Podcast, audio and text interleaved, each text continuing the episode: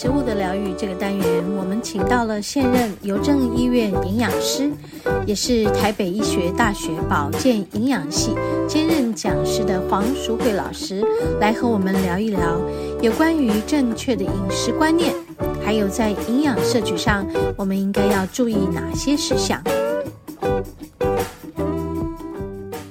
OK，我们节目进行到第二个单元。今天我们还是要延续上一周和黄老师的访谈呢，关于这个无麸质的食疗。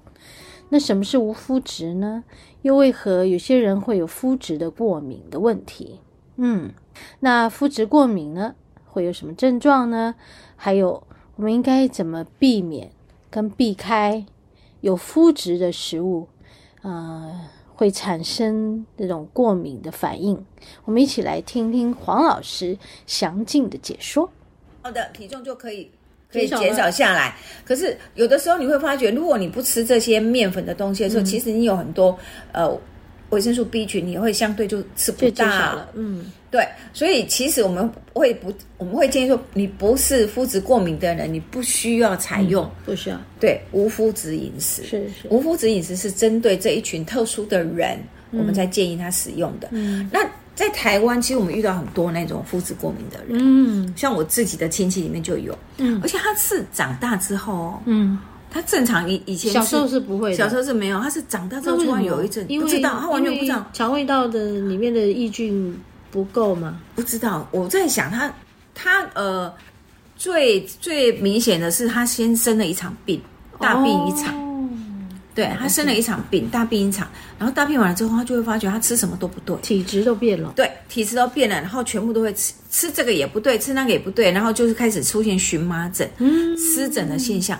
他看了好多皮肤科，后来找啊找才发觉哇。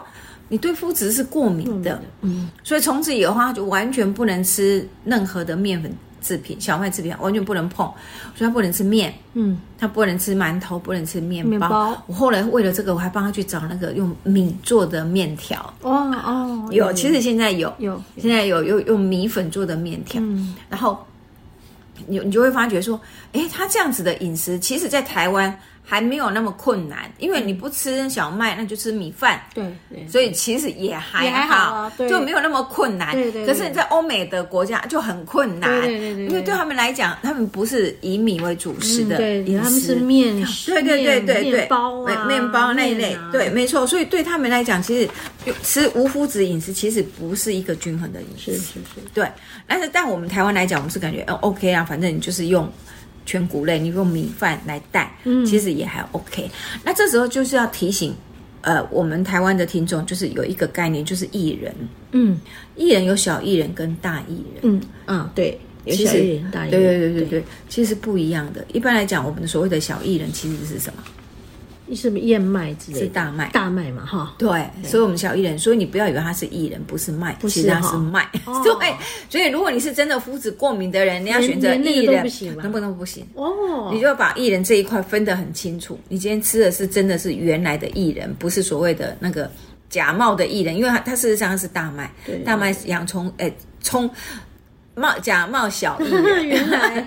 对，这个就是要提醒肤质过敏的人，嗯、你可能要去注意一下。是，是，是，对，大概就是这样。所以就是国外的人，他们就说啊，有这个好处，我不吃面包，不吃嘛，我就可以减重啊，我就可以做体重管理。对可是相，其实往往我们年代相对也会出现其他营养素不足。是是。但是在台湾就我是感觉就还好，因为我们就是用。米来取代嗯面粉，所以其实还 OK 哦。我是感觉，而且你如果是吃全谷类的糙米啊、培养米，哎，其实反而更好，更好，膳食纤维，对对，更营养。所以我是感觉也 OK。在台湾，对麸质过敏的人应该没有那么那么那么难过的。对对对对，没有那么难过。其实还是有，对对还是有。所以我是感觉是还 OK 可以。对，但是你要确定你是不是真的麸质过敏。是，那他都要经过呃，就是过敏去做过敏原检查。检查，其实过敏原检查，对对对。对对对，那老师，我有听说过，像以前比较古早的小麦，它比较，就是说你那个面粉比较黄，嗯，或者是它什么就不像现在那个精致成这样白的，那个早早期古早的那种小麦，嗯，是比较不会的嘛，不一样，因为它都是一样含有蛋白质啊。哦，就是我刚才讲，除非我就是把这个小麦、把这个面粉全部的蛋白质拿掉了，嗯，剩下的淀粉，那基本上就不是你的过敏源，你吃它就不会有问题。所以很有可能你去吃成粉做的东西，基本上不会有问题，就不会有。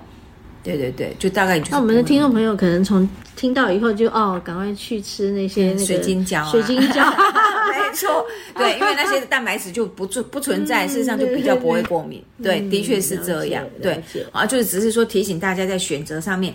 那还有有一些人在台湾的部分，就是会五谷米、十谷米，那你会认为说哇，就是十谷米啊，就是米类不是。麦其实没有哦，你要去看，因为里面含麦。有些人会搭对。哦，所以就是你要去看他帮你搭的这个五谷是哪五谷。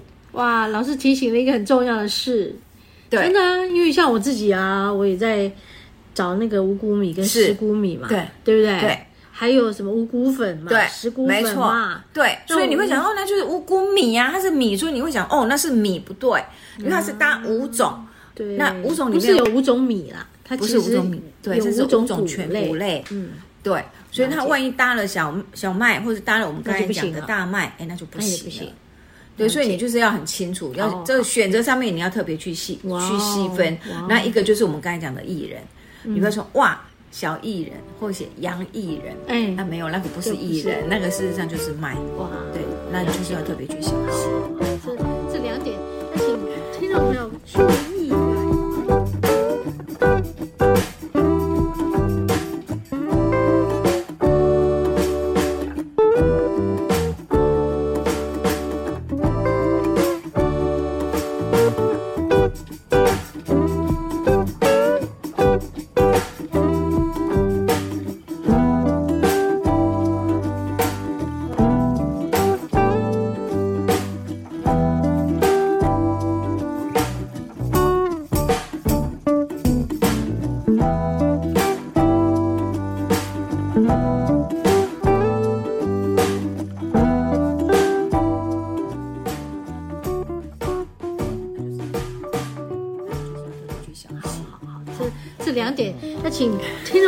注意啊，对，就是这里要特别提醒 大家去注意一下。对对对对对，OK。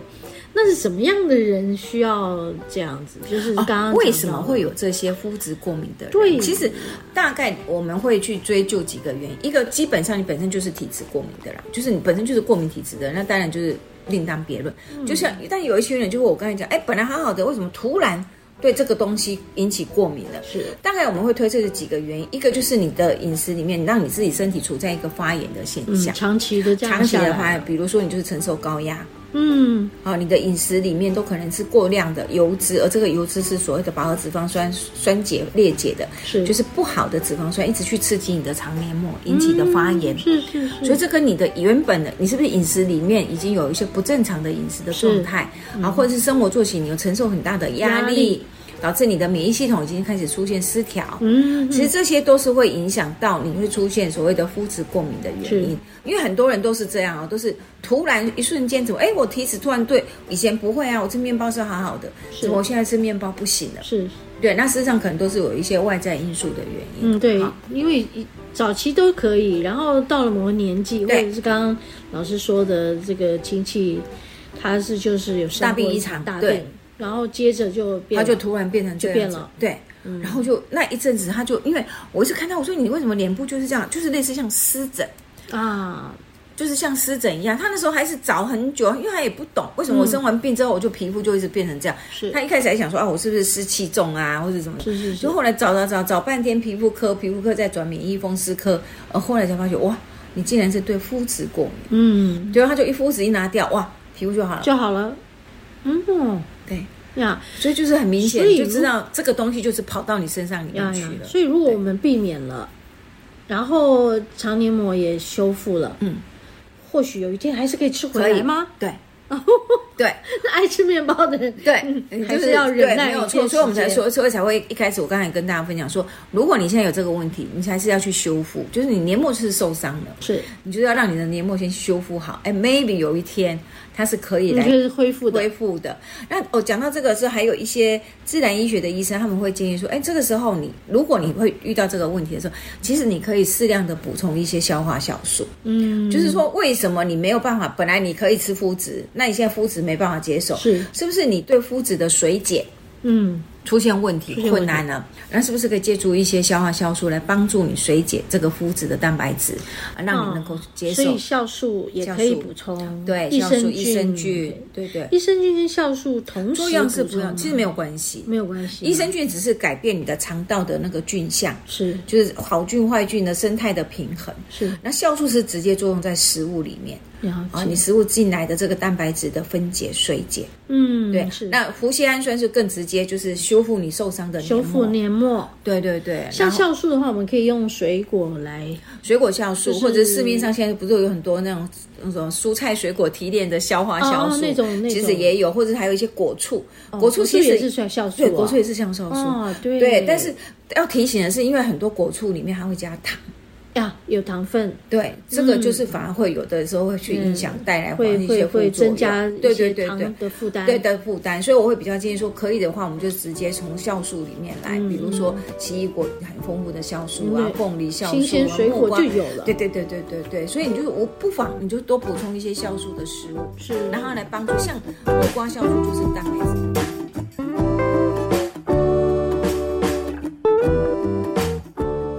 OK，因为节目时间的关系啊，和黄老师访谈的今天就先暂时为各位播出这个第二个部分，第三个部分我们会放在下一周的节目再继续和大家分享。好，我们休息片刻，要进入第三个单元——大自然的疗愈。